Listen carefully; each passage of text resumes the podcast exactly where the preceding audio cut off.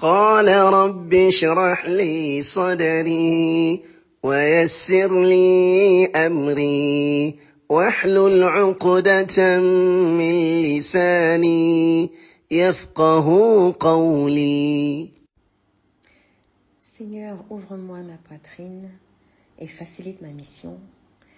Aidez-nous un nœud en ma langue afin qu'ils comprennent mes paroles.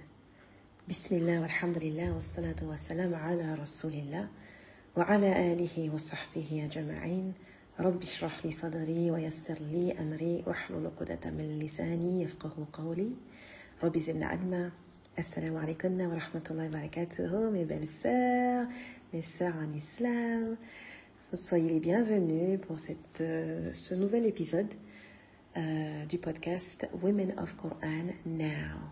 Bismillah.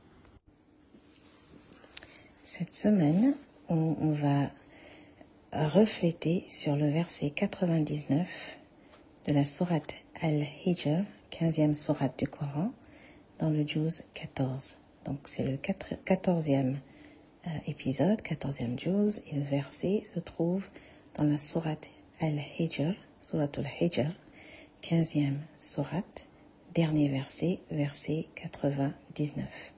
أعوذ بالله من الشيطان الرجيم واعبد ربك حتى يأتيك اليقين Alors, la traduction de ce verset dit « Et adorez votre Seigneur jusqu'à ce que vous vienne la certitude ». Et qu'est-ce que c'est que la certitude ici C'est la mort. Euh, dans le tafsir de As-Sardi, euh, verset 4, donc on parle du verset 99 de la sourate al-Hijr, la 15e sourate euh, du Coran. As-Sardi dit dans son tafsir, il dit, il parle d'abord des versets précédents où le bon Dieu euh, dit au prophète Mohammed sallallahu nous savons que vous êtes affligés parce que, euh, par ce qu'ils vous disent de mécréants et de ridicules, et nous sommes capables de les faire disparaître par le châtiment et de leur hâter ce qu'ils méritent. Mais Allah leur donne un répit, bien qu'il ne les laisse pas s'en tirer à si bon compte. C'est-à-dire, rappelez-vous beaucoup euh, Allah, glorifiez-le, louez-le et priez, car cela vous réconfortera et, votre, et vous soulagera et cela vous aidera dans toutes vos affaires. Et adorez votre Seigneur jusqu'à ce que vous vienne ce qui est certain, à savoir la mort. D'accord? Donc en fait, là, euh, le bon Dieu, il nous enseigne comment gérer euh, des, des, désagréments, I guess, ou des, euh, des malentendus, des choses qui nous font mal dans la vie, des choses que les gens font et qui nous blessent. Comment est-ce qu'on gère tout ça? Une façon de gérer tout ça, c'est justement de, euh, de se retourner vers le Tout-Puissant. Se retourner vers le Tout-Puissant, ça veut dire quoi? Ça veut dire, euh, écoutez, ça veut dire prier, le glorifier, euh, suivre, se rapprocher de lui dans tous nos actes d'adoration et chercher, s'occuper en fait avec l'adoration. aussi, on va voir pourquoi est-ce que ce n'est pas, euh, parce que le mot en arabe c'est yaqin. Yaqin ça veut dire certitude, n'est-ce pas? Mais ça ne veut pas dire ici euh, certitude dans le sens du savoir, non. C'est pas euh, selon certains sectes, certaines sectes, ils utilisent ce verset-là pour dire que quand vous allez atteindre un certain niveau de certitude, de savoir, de connaissance islamique, après, vous n'avez plus besoin de vraiment prier, de jeûner, de faire ces actes de dévotion-là, en fait. Et ça, c'est pas une bonne compréhension de ce verset-là.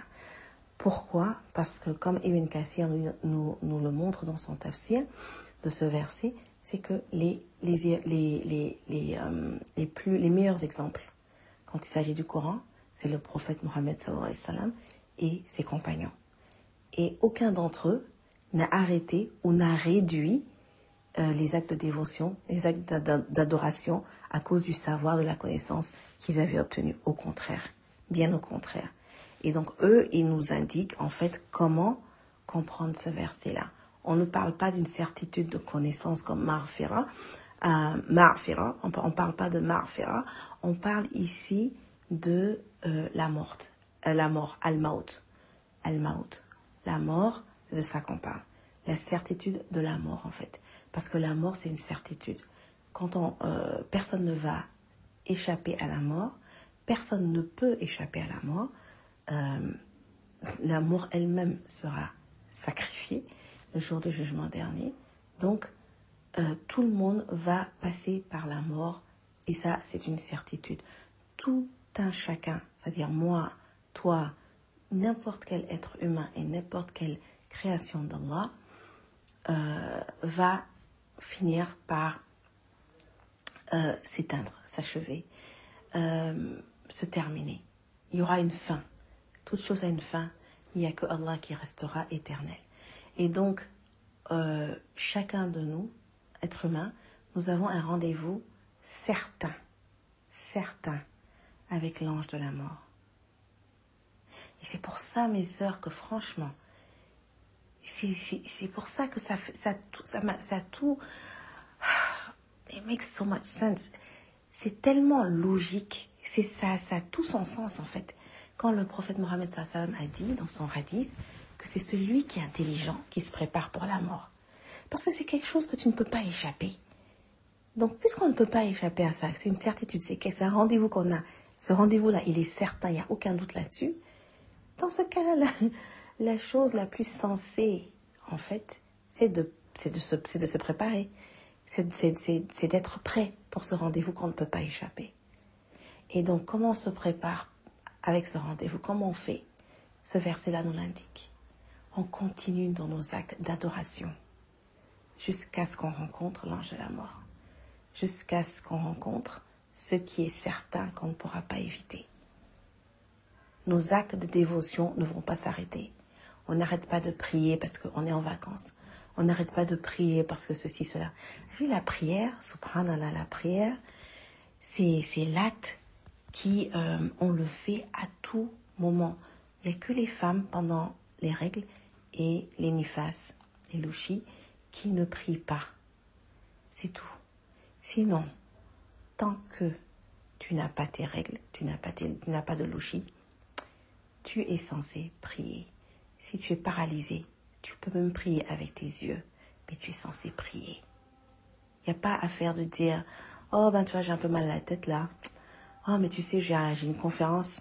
Oh mais j'ai un voyage. Oh mais j'ai ceci. Non, tu pries. La prière, c'est quelque chose, on ne peut pas euh, la mettre de côté. Et qu'Allah nous aide, qu'Allah nous assiste tous avec. Parce que voilà, et je suis en train de parler de la prière et Dieu fait que là j'entends l'appel de la prière. L'appel de la prière, de la prière de Ars, ici à Dakar, enfin à Rufisque. Qu'Allah nous assiste, qu'Allah nous assiste vraiment à comprendre euh, l'importance de la prière dans notre vie. Donc Ibn Kathir nous explique que les actes d'adoration tels que la prière et autres sont obligatoires pour l'homme tant que son esprit est sain et il doit donc prier en fonction de ses capacités. Il cite ici un hadith qui est rapporté dans le Sahih al-Bukhari de Imran bin Hussein que le, messager d'Allah sallallahu alayhi wa sallam a dit Priez debout et si vous ne pouvez pas alors assis et si vous ne pouvez pas alors sur le côté. Yaqin, ici dans ce verset, ne fait pas référence à un certain niveau de connaissance du din qui vous exempte de la ibada. Hein, ça ne c'est pas, c'est pas comme on vient d'expliquer, ce n'est pas ce que ça veut dire. Ici, ça parle vraiment de la mort. Il y a un autre hadith aussi qui nous explique pourquoi le yaqin ici fait penser à la mort, et c'est encore dans le tafsir de Ibn Kathir. Euh, donc il y a un compagnon qui était décédé et euh, il y a Umm, umm Ala, elle a dit euh, que, que, que, la miséricorde d'Allah soit sur toi, Abu As-Sa'ib, donc le défunt, et elle a témoigné que Allah avait honoré cette personne-là. Et le messager Allah, sallallahu alayhi wa sallam, le messager de Dieu sallallahu alayhi wa sallam, a dit, mais comment est-ce que tu sais que Allah l'a honoré? Parce que ça, ça fait partie de la connaissance du raïb. Donc comment est-ce qu'on peut dire que quelqu'un qui est décédé a été honoré? On ne le sait pas encore. Et donc elle a dit, mais, mais oh messager si ce n'est pas lui, qui est-ce que ça va être? Donc le messager euh, d'Allah, a dit, euh, en, celui, en, ce qui lui concerne, la mort est venue à lui, mais il a dans le hadith, euh, il a dit. Il n'a pas dit maout, il a dit yaqin. Il dit en, celui, en ce qui le concerne, ja'ahu yaqin. فإني لا فإني لا أرجو له الخير et euh, je lui souhaite ce qu'il y a de bon, ce qu'il y a de, ce, je, lui, je souhaite pour lui euh, ce qui est bon, d'accord, ce qui est khair. Euh, J'espère pour lui ce qui est khair. Mais le, de, pourquoi est-ce qu'on on utilise ce hadith ici pour expliquer c'est parce que à la base, le prophète Mohammed sallam, il n'a pas dit que la mort lui, euh, la mort l'a atteint. Il a dit que en fait le yaqin l'a atteint en voulant dire la mort. Donc ici aussi, on comprend que yaqin peut être utilisé pour vouloir dire la mort. D'accord? Euh, Je vais aussi finir par vous, par partager avec vous euh, ce que Oustaza Taimia a dit par rapport à ce verset que j'ai trouvé vraiment très bénéfique. Alors, c'est Taimia, elle, elle, elle avait dit, euh, lorsque vous faites de votre objectif la ibada, les petits problèmes ne vous dérangeront pas. Parce que vous avez un objectif plus élevé. Donc, en vous concentrant, en passant la plupart de votre temps sur chercher le plaisir d'Allah, chercher à lui, euh, à l'obéir, euh, les petits problèmes ne vous dérangeront pas. Vous êtes capable de surmonter les petits problèmes grâce à la plus grande inquiétude que vous avez, qui est de plaire à Allah, de ne pas le désobéir. Mais si vous n'avez pas une plus grande inquiétude, les petites choses continueront à vous ennuyer les plus petites choses vous feront souffrir. Donc ça, c'est quelque chose que j'avais beaucoup apprécié de son tafsir de, ce verset-là. L'adoration ici ne signifie pas seulement la salah. Vous pouvez faire la ibada 24 heures sur 24. Elle nous explique bien sûr avec l'intention. Et c'est ce que bah, j'avais fait le halaka à Bonjour et c'est de ça que ça parlait. Donc en fait, les deux halakas que j'ai eu à, faire euh, au Sénégal et en Bonjour, ils sont assez liés. Celui du Sénégal, c'était, euh, si vous vous rappelez, c'était vraiment comment se préparer pour une belle mort. Donc c'est lié à ce verset-là aussi. Étant donné que le bon Dieu, il nous demande de, vraiment nous consacrer aux actes d'adoration jusqu'à ce que Yakin nous vienne, c'est-à-dire la mort, dans ce cas, on sait que c'est quelque chose qu'on ne peut pas y échapper. Euh, c'est tout à fait logique pour nous, dans ce cas-là, de chercher à bien préparer euh, ce rendez-vous avec l'ange de la mort et ce rendez-vous avec Allah.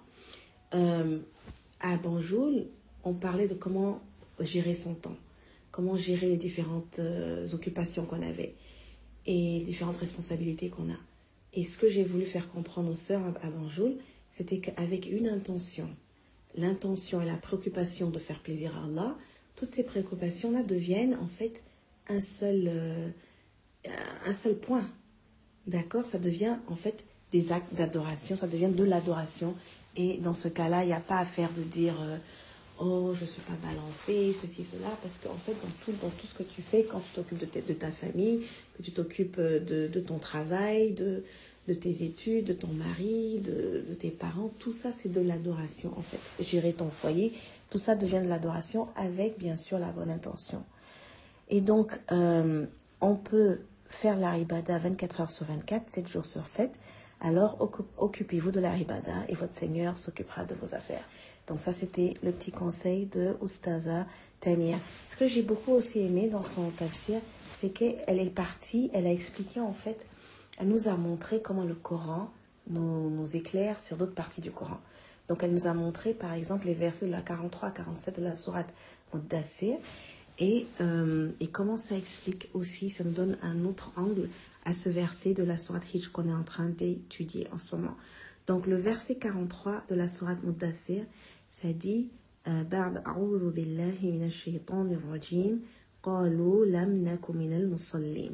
avant ça, 42, on avait demandé, euh, les gens avaient demandé aux gens de l'enfer, qu'est-ce qui vous a acheminé à Saqa En voulant dire l'enfer. Et donc 43, ils répondent, euh, ils diront, nous n'étions pas de ceux qui faisaient la prière. Donc ça c'est le verset 43. Verset 44. Et nous ne nourrissions pas le pauvre. Verset 45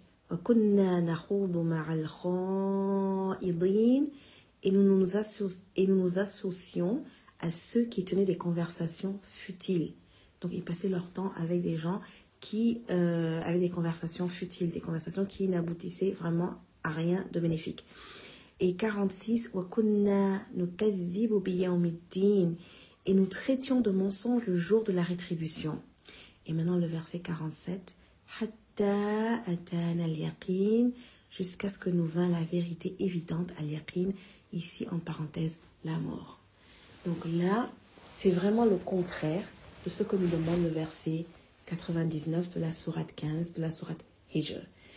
C'est-à-dire ceux qui n'ont pas justement utilisé leur temps, leur énergie pour euh, transformer leur vie en, une vie d'adoration, en se préoccupant avec les actes d'adoration jusqu'à ce que le yaqin vienne, qui ont fait le contraire, qui n'ont pas prié, qui n'ont pas essayé de nourrir ni d'aider les pauvres, qui, qui ont passé leur temps à, à- vraiment perdre leur temps dans des conversations futiles, qui ont nié le jour du jugement dernier, jusqu'à ce que le yaqin les atteigne, ces gens-là, ils sont dans l'enfer, ils sont dans le sakar, et on leur demande pourquoi ils sont là, et ils nous expliquent. Et ça, c'est pas au hasard. Le bon Dieu, il ne fait rien au hasard. Il nous laisse les versets et l'information qu'il nous a laissée dans, dans le Coran, c'est pour nous. C'est pour qu'on on prenne conscience de notre vie, de nos actes, et qu'on se rectifie. Parce que maintenant, on peut le faire. Mais une fois que la mort vient, on ne peut plus le faire. Donc qu'Allah nous donne vraiment la bonne compréhension des choses, qu'il nous donne le tawfiq, qu'il nous aide, parce que la hawla wa la billah, on peut rien faire sans son aide. Vraiment qu'il nous aide, qu'il nous aide, qu'il nous aide à faire le maximum qu'on puisse faire avant que le yaqin nous atteigne. Allahumma amin. سبحانك اللهم وبحمدك أشهد أن لا إله إلا أنت أستغفرك وأتوب إليك Jusqu'à la semaine prochaine, Inch'Allah, pour Juice 15, euh, 15e épisode et d'autres réflexions. Bi'idnillah. Assalamu alaikum wa rahmatullahi wa barakatuh. سبحان ربك رب العزة عما يصفون وسلام على المرسلين. والحمد لله رب العالمين.